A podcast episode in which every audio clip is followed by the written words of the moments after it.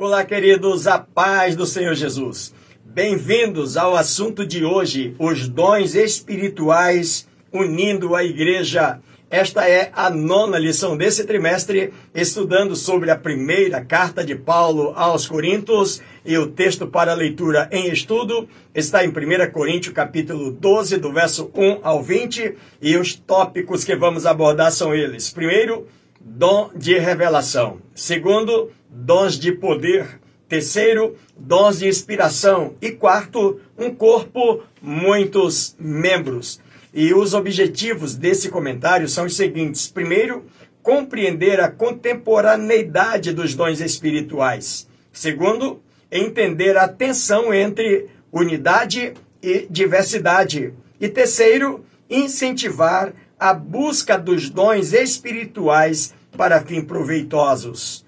E eu sugiro que você faça a leitura do capítulo 12 de 1 Coríntios, que somados ao comentário, o seu aproveitamento será ainda maior. Tira um tempo e faça isso. E para você que já é inscrito no canal, meu querido irmão, minha querida irmã, quero te agradecer mais uma vez. Muito obrigado pelo privilégio que você nos dá de juntos proclamarmos a palavra do Senhor. E para você que está me assistindo pela primeira vez, ou já de outras vezes, e ainda não é inscrito, se quiser fazer isso agora, nos ajudando para que o canal continue avançando e mais vidas sendo alcançadas ainda para o reino de Deus, seja também muito bem-vindo ao canal. Eu quero agradecer a você da cidade de Manaus, do estado do Amazonas, mas também de todas as capitais e os demais estados brasileiros, ou de onde quer que você esteja nos acompanhando nesse momento, sejam todos muito bem-vindos ao canal. Não esqueça de deixar o seu like, de fazer o seu comentário. Se quiser nos informar de onde você está nos acompanhando, terei prazer em respondê-lo. Se quiser compartilhar o link também com mais alguém, fique à vontade, Deus te abençoe. Vamos ao nosso comentário de hoje e na introdução o escritor diz que os nove dons podem ser agrupados em três categorias. Primeiro, dons de revelação, dons de poder e dons de inspiração. Cada uma dessas categorias, por sua vez, inclui três dons, a saber, dons de revelação, que está agrupado nesse dom a palavra da sabedoria, a palavra do conhecimento e a palavra do discernimento. Já na categoria dos dons de poder, estão agrupados o dom da fé, dons de curar e dons de operação de milagre. E na categoria dos dons espirituais estão os dons da profecia, os dons da variedade de línguas e o dom da interpretação das línguas. Portanto, uma lição muito importante para todos nós. Primeiro tópico: dons de revelação. Capítulo 12, do verso 8 ao 10 de 1 Coríntios. Esse conjunto de dons, palavra da sabedoria, palavra de conhecimento e discernimento de espíritos, eles servem para a blindagem do corpo de Cristo. Eles são imprescindíveis para o momento atual da igreja e atuam na formação profunda do salvo, principalmente no discernimento frente às heresias e erros doutrinários, que são tantos hoje nos nossos dias. As heresias, na verdade, elas, elas surgiram principalmente no período da Idade Média. E o que é uma heresia, pastor? Uma heresia é toda doutrina religiosa que contraria os princípios da fé estabelecido pela igreja. E o que são então os erros doutrinários, erros de ensinamentos?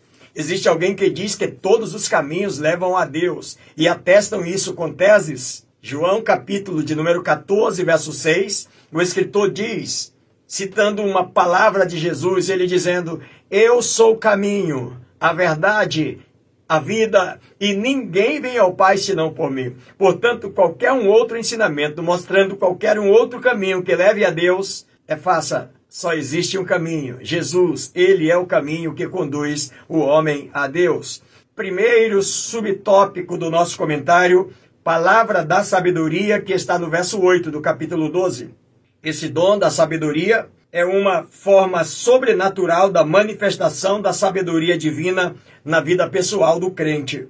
A sabedoria provém estritamente de Deus e pode ser adquirida através da manifestação do Espírito e ensino da palavra de Deus. O escritor traz para nós pelo menos três referências que nos ajudarão a entender como esse dom se manifesta. Mas eu quero usar uma referência só. Ela está em 1 Reis, capítulo de número 3, do verso 16 ao verso 28. O texto diz que duas prostitutas moravam em uma mesma casa. E um dia uma delas deu à luz a uma criança. E três dias depois, a sua colega lá também deu à luz a uma criança. E uma certa noite, uma delas dormiu por cima do seu filho e ele morreu. E quando ela acordou à meia-noite para amamentar esse filho, percebeu que ele estava morto. E ela foi lá na cama da sua colega e trocou o menino trouxe o vivo com ela e deixou o morto lá. Quando a mãe daquela criança que estava viva acordou e percebeu que o seu filho estava morto, houve aquele transtorno, mas com o amanhecer do dia e todas as averiguações, ela percebeu que o filho morto não era o dela, e sim o da sua colega. E isso deu uma confusão e foi parar diante do rei Salomão. E quando Salomão está diante desta situação, aquela mulher, vamos, vamos colocar na ordem, aquela mulher que está na sua direita está dizendo assim: Rei, hey, nós duas moramos na mesma casa. Eu dei a luz a uma criança. Três dias depois, essa mulher que está à tua esquerda também deu a luz a uma criança. Só moramos nós duas. Nenhum estranho mora na casa conosco. E eu acordei um dia de manhã e percebi que o meu filho estava morto. Mas quando fui averiguar, percebi que o filho não era meu, o filho é o dela, o morto e ela haveria trocado durante a noite. Mas aquela mulher que estava à esquerda dizia: Não, rei, o filho vivo é o meu, o morto é o dela. Mas aquela mãe da direita continuava insistindo: Não, rei, o filho vivo é o meu, o morto é o dela. E o rei, diante disso, pediu aos seus servos que lhe trouxesse uma espada e ordenou que aquela criança fosse dividida ao meio, bandada ao meio, e entregue uma banda para uma mãe e uma banda para outra. Mas aquela mulher que estava da sua direita disse: Rei, hey, pelo amor de Deus, não faça isso, meu senhor. Entregue a criança viva a esta mulher mesmo. Não faça isso, não mate. Mas aquela que estava da esquerda diz assim: Rei, hey, nem meu, nem dela. Pode bandar ao meio. E quando o rei ouviu essa palavra, ele diz assim: chamou os servos e disse: Pegai a criança e entregai a essa mãe que está da direita, pois só o amor de uma mãe faria tal renúncia de abrir de mão de um filho para mantê-lo vivo. E entregou aquele filho à verdadeira mãe. É nesse comentário que nós observamos que se manifesta a sabedoria de Deus. Um dom dado por Deus ou através mesmo de estudos e conhecimento da palavra de Deus. Segundo subtópico, palavra do conhecimento. Está também no verso de número 8. Esse dom, por sua vez, trata do conhecimento profundo e de origens divina. Está ligado ao primeiro e deve ocupar um lugar primordial na vida dos fiéis. A palavra do conhecimento é a capacitação do crente, movido pelo Espírito, para declarar fatos que estão ocultos ou que ainda não ocorreram. E aí nós temos novamente mais três referências que o escritor traz para nós. Eu vou me apegar a uma que está no livro de Atos dos Apóstolos, capítulo de número 3, do verso 3 ao 9. Conta a história que o apóstolo Pedro estava lá na igreja, dirigindo a igreja, a igreja estava crescendo, a igreja primitiva, no início da fé cristã, e as necessidades eram grandes. Mas o Senhor abençoava e muitos crentes que tinham posse vendiam alguma de suas propriedades e traziam ao pastor da igreja para que ele administrasse, tanto na com o trabalho daqueles que serviam no templo, que cuidavam da igreja, mas também para ajudar no crescimento e também cuidar dos necessitados. E assim a igreja continuava crescendo. Eu imagino que cada domingo pela manhã, no, naquele dia de culto, o apóstolo contava do crescimento da igreja, mas também informava quem eram os irmãos que tinham ajudado naquela semana para que a igreja continuasse avançando, para que os necessitados não ficassem desamparados. Mas surge lá um casal de nome Ananias e Safira, que eles ainda não tinham feito nada, estavam lá meio no meio do pessoal e sem fazer nada. E um dia eles ficaram meio, vamos dizer assim, com inveja de ver tanta gente sendo mencionado e abençoado, e ele disse para sua mulher: Vamos fazer alguma coisa, vamos vender uma propriedade também, vamos levar, porque todo mundo está ajudando, só nós que não fizemos nada. Você está vendo aí todo domingo o pastor menciona o nome de alguém que está ajudando. Eu preciso que meu nome também apareça lá. Nós precisamos. E vender uma propriedade. E combinaram, nós vamos levar, mas não vamos levar tudo. Vamos levar, sei lá, uma porcentagem, metade. Só que nós vamos dizer que foi tudo, que é para a gente também ser homenageado como os demais. E lá vai Ananias para a igreja e chega lá e diz: Pastor Pedro, a paz do Senhor, pastor. Eu trouxe aqui a minha oferta também para ajudar a igreja. Eu vendi uma propriedade e estou trazendo aqui o valor integral para ajudar na obra do Senhor que está crescendo. E é nesta hora, meus irmãos, que o apóstolo Pedro olha para ele e diz: Irmão Ananias, por que você deixou Satanás encher o teu coração dessa mentira horrível? Você não está mentindo ao pastor da igreja, você está mentindo ao Espírito Santo. E nessa hora diz a palavra de Deus que Ananias caiu morto. E isso não ficou nenhum temor na vida do apóstolo. Ele simplesmente chamou aqueles que serviam na casa e mandou sepultar. E eles foram sepultados e retornaram. A esposa de Ananias vem chegando e o apóstolo pergunta à irmã Safira: Vocês venderam a propriedade? Sim, pastor, nós vendemos. E o meu esposo trouxe o valor integral para ajudar na obra. E Pedro diz assim: Irmã Safira, tá vendo esses rapazes aí que estão aí cuidando do, da casa? Eles acabaram de chegar do cemitério. Eles foram sepultar o teu marido que chegou aqui mentindo ao Espírito Santo, e eles também vão te sepultar. E isso causou um grande temor na igreja do Senhor, porque reconheceram que ninguém podia mentir ao Espírito Santo, porque tinha alguém que tinha o dom do conhecimento de algo que ainda não tinha acontecido, mas que ia acontecer. Esse é o dom do conhecimento.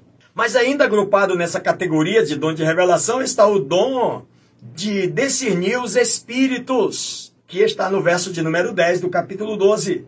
E esse dom, ele tem o objetivo de verificar de modo sobrenatural a origem de uma ação, se ela é procedente do homem ou se ela é procedente de espírito maligno ou procedente de Deus. Esse é o dom de discernir os espíritos.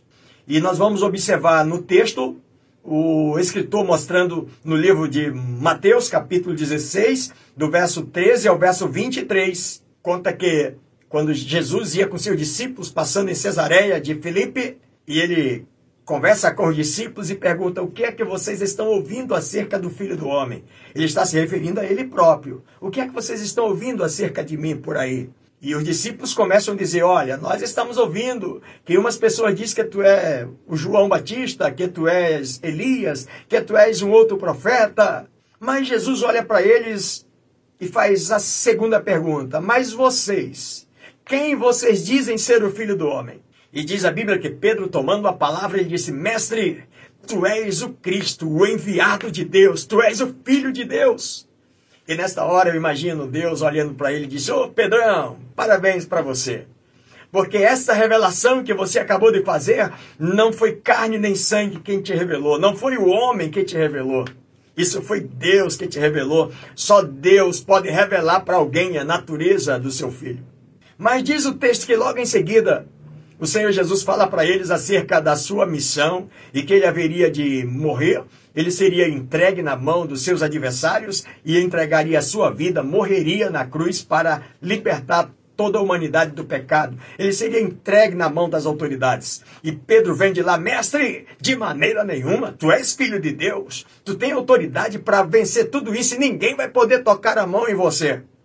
E é nesta hora que o Senhor olha para ele e diz: para trás de mim, Satanás. Tu não cogita das coisas de Deus. Quem era que Deus estava repreendendo? Não era Pedro. Deus estava repreendendo o espírito maligno que usou a boca de Pedro para falar. Se Jesus não tivesse o dom de discernir o espírito se é do homem, se é de Deus ou se é maligno, ele aceitaria aquela versão do apóstolo e que diria: é, na verdade eu não preciso morrer mesmo, não. É, mas Jesus sabia que se ele não morresse na cruz, eu e você não seria resgatado para Deus. Portanto, aquela palavra era uma palavra maligna. Por isso que Deus repreendeu. Então é importante esse dom de discernir o Espírito, porque era o apóstolo Pedro.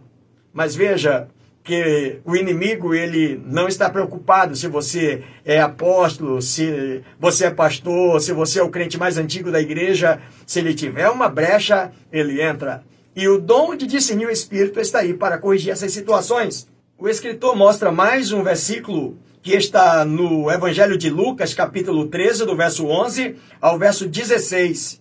Jesus chega na sinagoga e lá está o culto acontecendo, em pleno sábado, toda aquela liturgia formal do culto.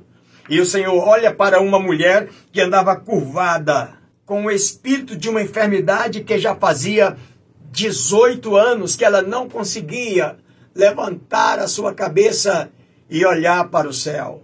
E o Senhor vai e repreende aquela enfermidade e a mulher fica curada. Nessa mesma hora, parece que há uma desordem no culto, porque as pessoas automaticamente se viram para exaltar o Senhor. Eles não tinham costume de ver isso na sinagoga, um milagre como esse, e a mulher saltando e glorificando a Deus. Mas só que isso chamou a atenção dos líderes religiosos da sinagoga e acharam que isso era uma perturbação estava então tirando a ordem do culto e começa a dizer: Olha, vocês têm aí de domingo até sexta-feira para vir aqui para ser curado, mas no dia do sábado não. Na verdade, eles estavam com dor de cotovelo, porque nunca eles fizeram isso, não teriam esses elogios, e Jesus está tendo. E Jesus agora diz assim: Seus hipócritas, vocês no sábado, porventura, não soltam o boi, não soltam o jumento lá do, do curral para ir se alimentar? E porque eu não poderia libertar essa filha de Abraão, que há 18 anos está oprimida por essa enfermidade de um espírito maligno? O dom de discernir o espírito tem essa finalidade. Aquela doença não era simplesmente uma doença física qualquer, mas uma doença física pela operação de um espírito maligno. Eis aí a questão. Os dons de revelação são esses três na categoria dom da sabedoria, dom do conhecimento e dom da interpretação ou do discernimento dos espíritos. Segundo tópico, dons de poder, que estão em 1 Coríntios capítulo 12, verso 9 e verso 10. E começamos falando sobre o dom da fé. É interessante observar que o dom da fé é diferente do dom da salvação. Romanos capítulo 10, verso 17 diz que de sorte que a fé vem pelo ouvir e ouvir a palavra de Deus. Em Efésios capítulo 2, no verso 8 diz: "Pela graça sois salvos por meio da fé, e isso não vem de vós, é dom de Deus." Nessas duas referências que nós citamos, Paulo está dizendo de que a minha e a sua salvação é um dom gratuitamente de Deus, nada através das nossas obras. Não podemos fazer nada absolutamente para sermos salvos, a não ser através do sacrifício de Cristo. E só conseguimos esse, esse benefício se crermos, através da nossa fé, crer que seremos salvos. Porém, o escritor está falando para nós aqui nesse texto sobre a fé como um dom sobrenatural de Deus para operação de poder na vida das pessoas. E o escritor diz que a fé como dom é uma capacitação do Espírito Santo para a realização de proezas e feitos sobrenaturais em nome do Senhor.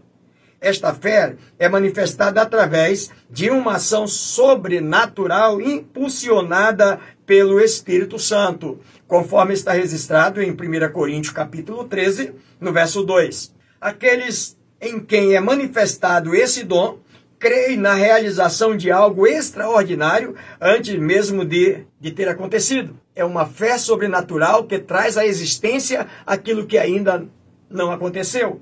E aí nós temos uma referência quando o Senhor fala com Abraão, lá em Gênesis capítulo 22, verso 5, e o Senhor pede o seu filho, o seu único filho em sacrifício a Deus. E Abraão prontamente obedece e vai sacrificar o seu filho. Mas quando ele chega próximo do local onde seria feito o holocausto, aonde ele faria o sacrifício, ele pede aos servos que vai com ele, dizendo o seguinte: fiquem aqui. Eu e o moço vamos lá em cima no monte oferecer o sacrifício e depois retornaremos a vós.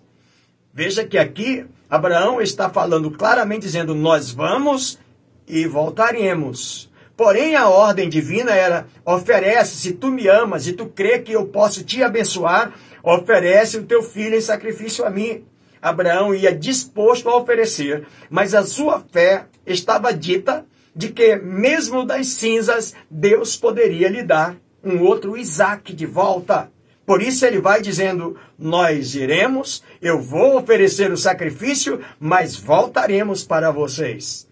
Esse é o dom da fé trazer à existência aquilo que ainda não acontece ou não aconteceu. Nessa categoria está também o dons de curar. É interessante que nessa palavra dons, ele fala no plural, dizendo que os dons de curar, eles podem se manifestar de várias maneiras. Não existe uma fórmula só, dizendo, olha, o dom de curar se manifesta somente desta forma. Não. Nós vamos ver, à luz da palavra de Deus, o próprio Jesus, de algumas formas, curando as pessoas não de uma só forma, mas de várias formas. E o escritor diz que isso indica que são várias as formas e manifestação de curar realizadas através desse dom. Apesar de, nos dias de hoje, o homem querer patentear a autoria desse dom, temos que saber que é Deus quem cura. Mesmo que tenhamos o dom de curar, precisamos entender que esse dom não é nosso. Esse dom pertence a Deus. Simplesmente ele deu ao homem ou à mulher para que seja usado em benefício da obra de Deus para a edificação da igreja, mas não para a glória humana, para aquela pessoa que usufrui do dom. Nosso instrumento de trabalho é a capacitação do Espírito Santo concedida através dos dons, mas isso não é nosso, pertence a Deus. Quem melhor demonstrou esses dons foi o próprio Jesus. E aí nós vamos perceber lá no livro de Atos também dos Apóstolos, no capítulo 3, no verso 3, quando Pedro está entrando no templo e aquele paralítico na porta do templo, chamada Formosa, olha para eles, esperando receber uma esmola, e ele clama: Dá-me uma esmola. Mas a palavra de Pedro é a seguinte: olha para nós. Nós não temos ouro nem prata, mas o que temos, isso te damos. Em nome de Jesus Cristo Nazareno, levanta e anda. E aquele homem levantou-se e entrou no templo, já saltando de alegria, curado. Que é isso aqui? Um dom. Não precisou fazer mais absolutamente nada, só esta palavra. Mas ainda no capítulo 5, no verso de número 16, verso 15, verso 16, diz que Pedro tinha o dom da cura, que as pessoas, só de colocar os enfermos na lateral do caminho por onde o apóstolo iria passar, só a sua sombra já era o suficientemente capaz de curar as pessoas que ali estavam. Ou seja, isso aqui, meus irmãos, não é uma ação humana, é uma ação de Deus. O dom, ou os dons de curar. Ainda nessa categoria dos dons de poder está a operação de milagre. Aqui já é uma coisa um pouquinho diferente, parecido com o dom da cura, porém, alguma coisa mais avançado. A operação de milagres ou maravilhas não pode ser confundida com o dom de curar. Milagres está no rol de maravilhas extraordinárias de Deus. Como assim, pastor? É a capacidade de realizar intervenções extraordinárias através do poder de Deus. Tais realizações ocorrem na esfera espiritual e física, de forma que podem ser observadas a olhos nus. E aí nós temos o primeiro exemplo, o escritor mostra lá no livro de João, capítulo 11, do verso de número 1 ao verso 45, um relato de Lázaro, que estava morto, sepultado, já fazia quatro dias que ele tinha morrido, todas as esperanças e as expectativas, já não tinha mais nada, porque quatro dias ele já começa o estado de decomposição, mas Jesus chega lá, na entrada daquele sepulcro, e ele pede que alguém remova a pedra e ele ordena: Lázaro, vem para fora. E as pessoas estavam olhando, as pessoas até perceberam quando Jesus está ali que Marta está ainda em dúvida e Jesus chora por causa da incredulidade de Marta. Alguém até pensava que Jesus estava chorando porque amava muito a Lázaro e estava chorando comovido, lamentando pela morte de Lázaro. Não, Jesus chorava por causa da incredulidade dos que ali estavam. Mas ele diz: Lázaro, vem para fora. E Lázaro vem. Isso aqui, irmãos, está na categoria do milagre. Isso aqui não é simplesmente o dom da fé, é o dom do milagre. E é interessante observarmos, à luz desse texto, no livro de Atos dos Apóstolos, no capítulo de número 20, do verso 9 ao verso 12, Paulo estava pregando a mensagem, e parece que a mensagem de Paulo ela foi um pouco mais longa, e existia um moço chamado Eutico, sentado lá na janela. Aonde eles estavam era no terceiro andar do prédio. E o moço deu uma cochilada e caiu de lá lá embaixo. A turma do socorro corre, mas quando chegaram lá perceberam que Eutico tinha morrido. E agora, pastor Paulo, arrumamos uma confusão. O cara morreu aqui na hora do culto. Mas Paulo vai lá e diz assim: não, ele não morreu. Não morreu, está morto. Mas ele diz: não, ele ainda tem vida, ele ainda tem esperança. E Paulo ora e Eutico ressuscita. O que, que é isso, pastor? Isso não era cura, já tinha morrido. Acabou a esperança, o milagre vem e devolve a vida. Portanto, essas, esses três dons, meus irmãos, o dom da fé, o dom de curar e o dom de milagre, eles fazem parte da categoria dos dons de poder, ainda também para os nossos dias. Terceiro tópico, dons de inspiração. 1 Coríntios capítulo 12, verso de número 10. Primeiro subtópico, profecia. O termo significa falar em nome de alguém. O dom de profecia capacita o homem para falar em nome de Deus. Isso mesmo. É uma ação do Espírito Santo transmitida sempre racionalmente, exposta conforme suas próprias palavras. A profecia deve ser expressa no idioma de quem profere e dos que ouvem sua ação é direcionada à igreja para que ela seja edificada, consolada e exortada. 1 Coríntios capítulo 14, verso 3. Então veja que ele é um dom muito especial ainda para os nossos dias. Por quê, pastor? Porque ele tem essa finalidade. A igreja de repente está passando pelo momento de muita dificuldade, de espiritual, talvez um pouco meio para baixo. E de repente Deus levanta alguém com uma palavra profética, trazendo uma palavra de edificação para a igreja. E a igreja pega fogo, incendeia, e dali para frente tem um, um novo momento, um novo marco para aquela igreja. Mas a profecia também tem a finalidade de consolar, quando muitas vezes a igreja está abatida, está, quem sabe, cabisbaixo, por alguma perda, por alguma situação qualquer. E o dom da profecia vem como uma espécie de consolação para a igreja, para mostrar que ela não está sozinha, talvez até diante de perseguição, coisa assim parecida. O Senhor vem com uma palavra profética dizendo: Eu estou convosco, eu estou no meio de vocês, eu vou trazer vitória plena para vocês, eu estou aqui. Mas o dom da profecia ainda também tem a finalidade de exortar. Nesse ponto do, do comentário, algumas pessoas chegam a pensar que exortar é aquele profeta que chega lá e alguém usa até a expressão dizendo assim: baixa o cajado, Jeová, porque acha que o dom da profecia, nesse modelo de exortação, é realmente massacrar mesmo. Na verdade, não é nada disso. Quando o escritor fala que o dom da profecia tem a finalidade de exortar a igreja, sabe como é que é, irmãos? É quando percebe que alguém na igreja, seja o pastor, seja o apóstolo, seja o diácono, seja o membro, seja o dirigente da igreja, seja o professor, seja alguém da igreja. E o Senhor traz uma palavra profética de exortação. Sabe qual é a exortação? É dizendo: olha, o caminho por onde você está querendo ir é perigoso. Acho melhor você recuar. Acho melhor você voltar. Senão você pode se dar mal. Esse caminho não é o caminho que eu escolhi para você. Volta, filho meu. Volta para os meus passos, volta para os meus caminhos. Portanto, a palavra da profecia, o dom da profecia, irmãos, ele tem essa finalidade para a igreja: edificar, consolar e exortar. Paulo incentivava o povo a buscar o dom da profecia. No capítulo 14 de 1 Coríntios, verso 1. Apesar da, da relevância espiritual e edificação que traz ao corpo de Cristo, esse dom ou essa profecia, ela não possui relevância canônica ou escriturística. Nenhuma manifestação do dom de profecia pode alterar de alguma forma os textos bíblicos ou acrescentar algo às escrituras.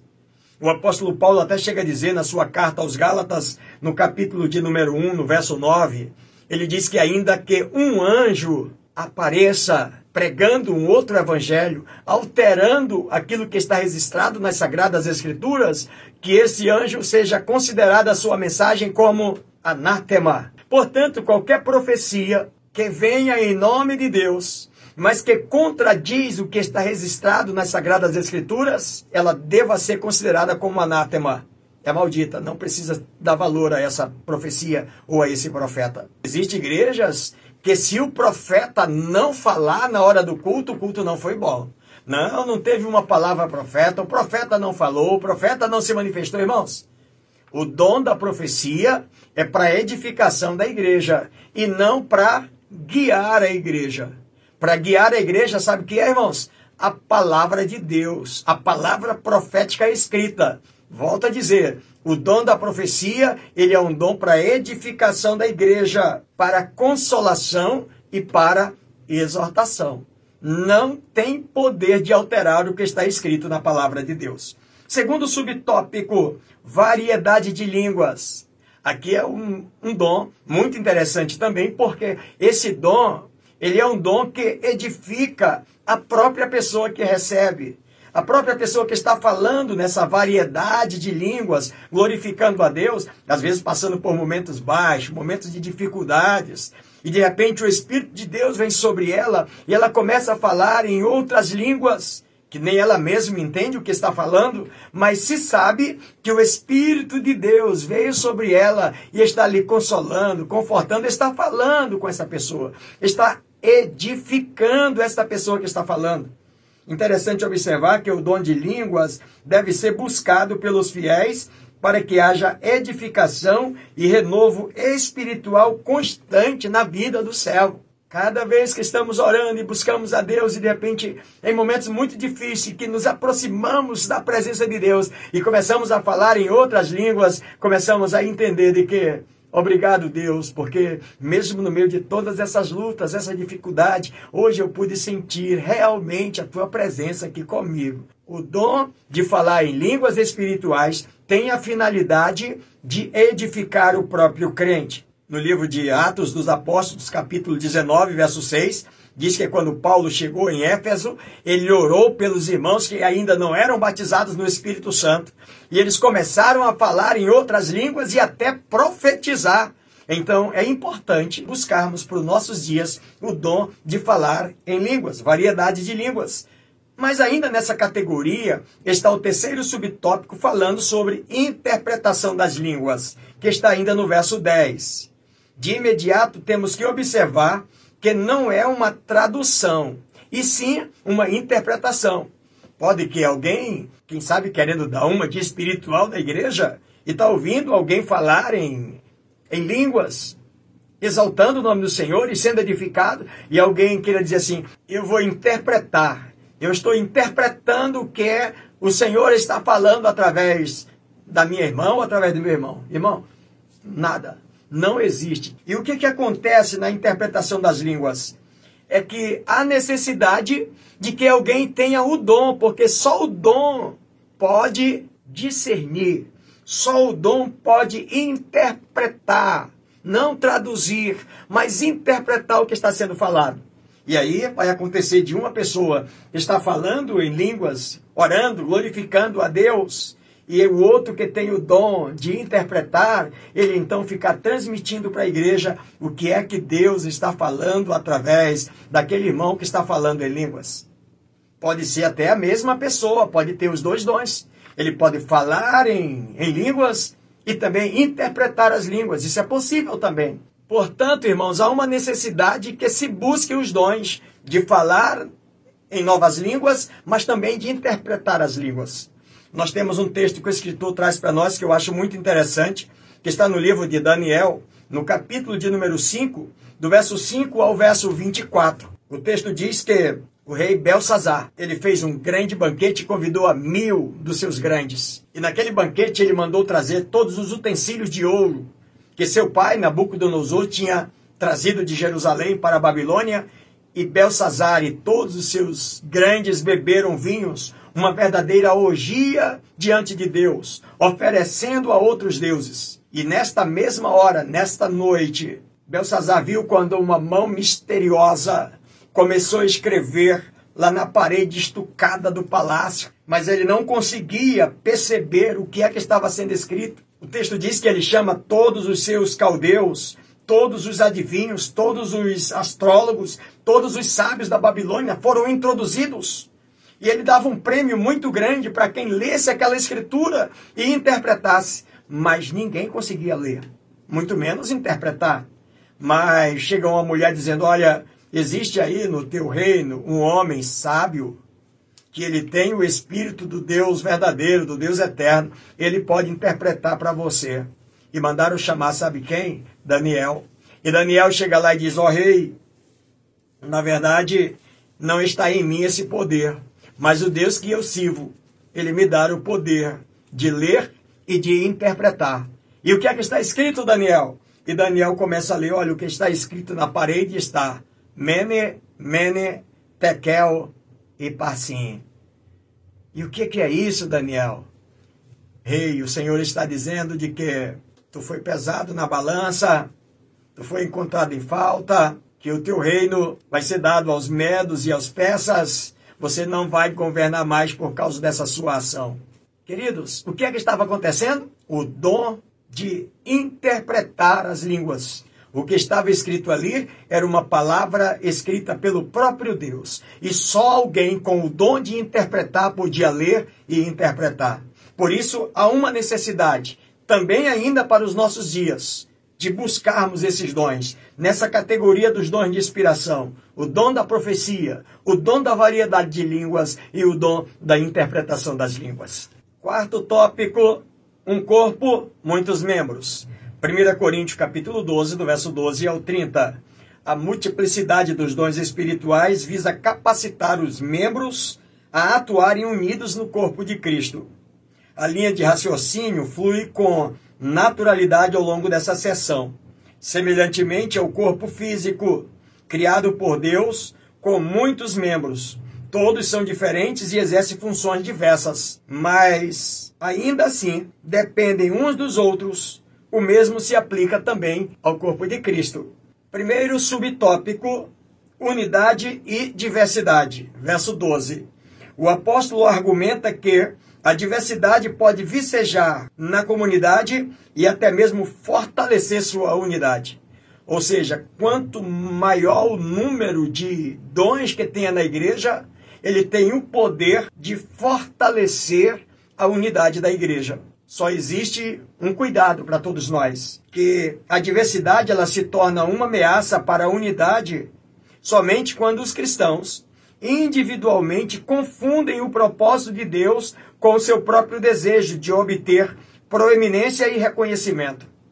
Quando alguém que tem o dom, que recebeu de Deus, seja ele o dom da profecia, o dom do milagre, o dom da fé, e através desse dom eu julgo que eu sou mais importante na igreja do que meus irmãos. E eu quero reconhecimento para mim, porque eu tenho esse dom muito especial para a igreja. Isso aqui é um prejuízo para a igreja.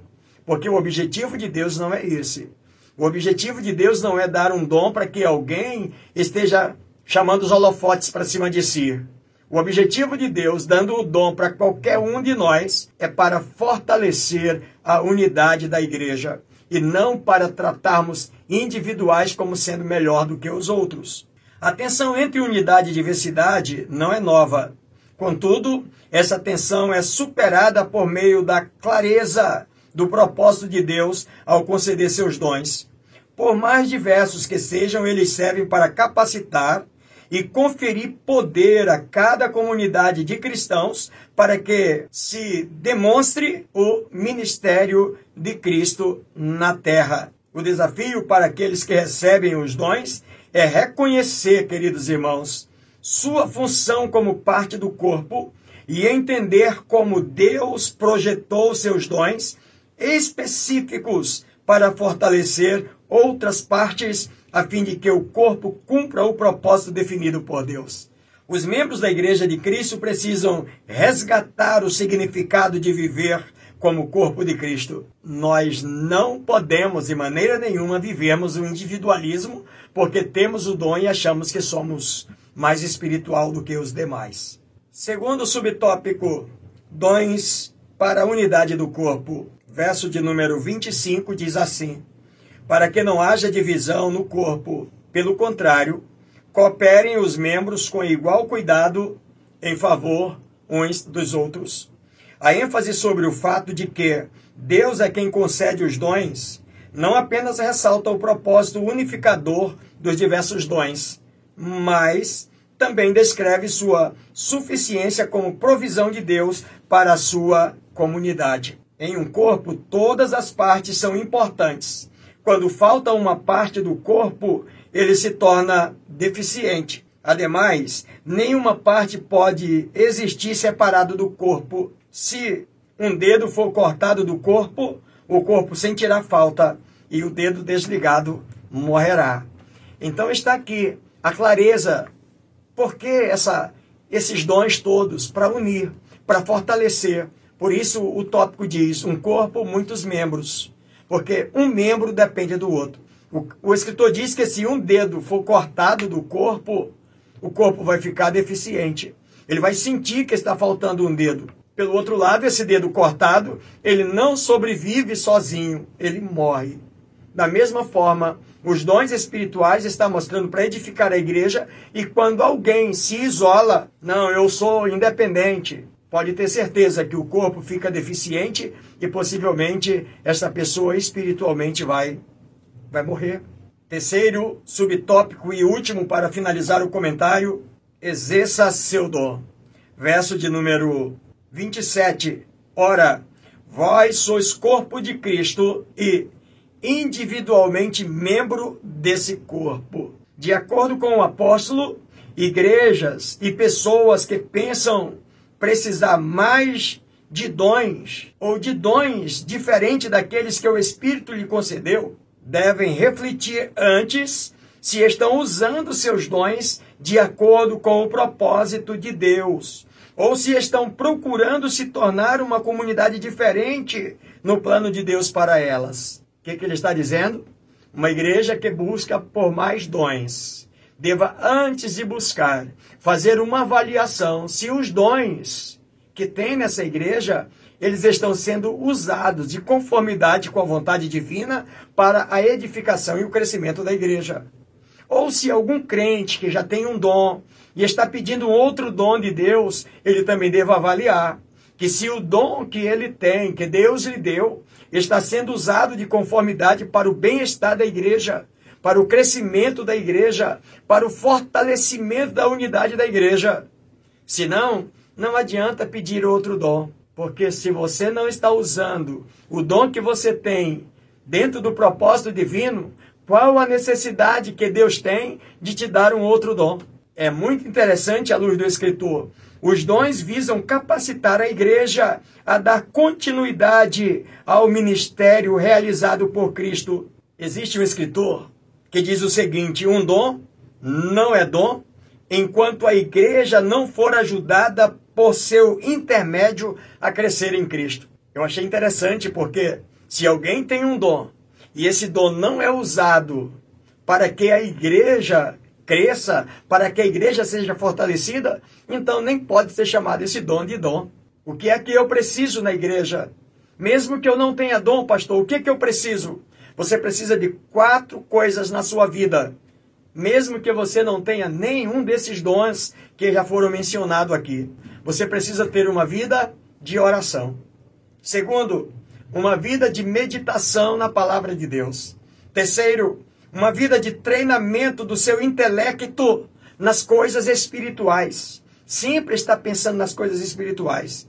E por último, vivendo a lei do amor.